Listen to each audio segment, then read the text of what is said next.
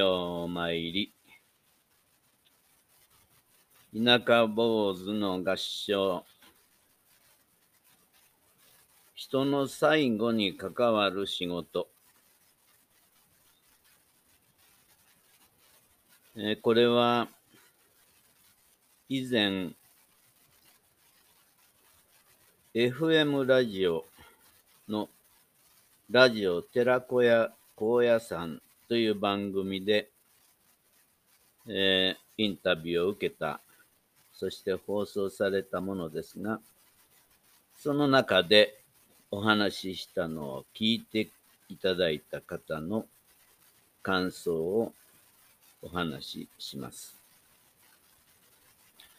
この放送されたものは、YouTube のラジオ寺子屋高野山え不動寺で検索していただければ内容は聞くことができます。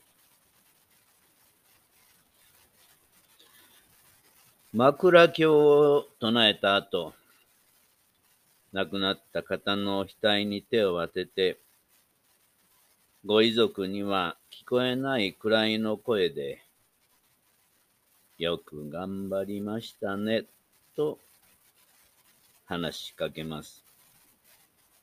これは私の枕経での最後の所作でもあります。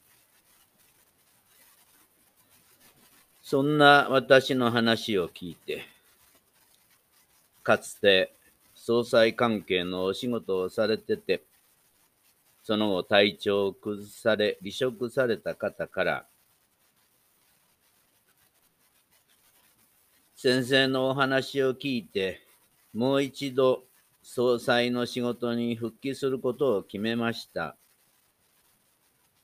今まで100人以上の個人様を見送ってきたんですけれども、果たして私は個人様の最後の時をかけがえのないものとできていたのだろうか。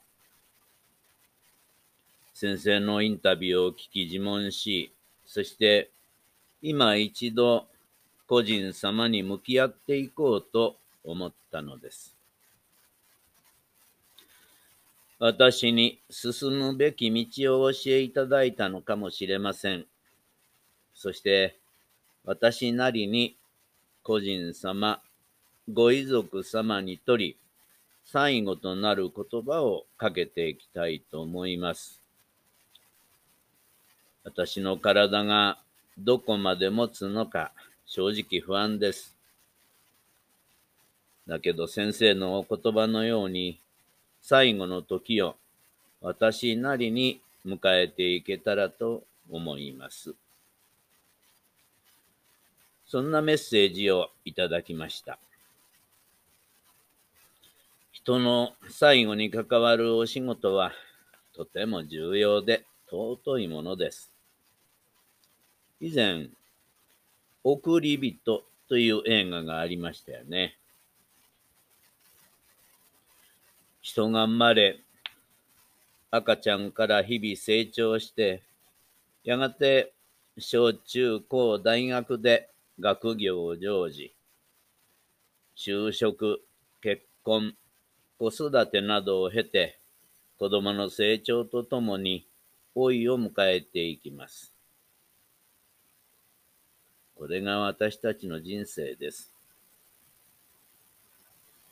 その人生にどれだけの悩み、苦しみ、苦痛、喜び、楽しみを経験したことでしょう。そして、どれだけ多くの愛情を周囲に注いできたのか計り知れません。その最後を温かく、美しく、感謝とねぎらいを込めて整え、称言していただくのが総裁に関わる方のお仕事ですね。メッセージをいただいた方は、それまでにも丁寧に努められていたと思います。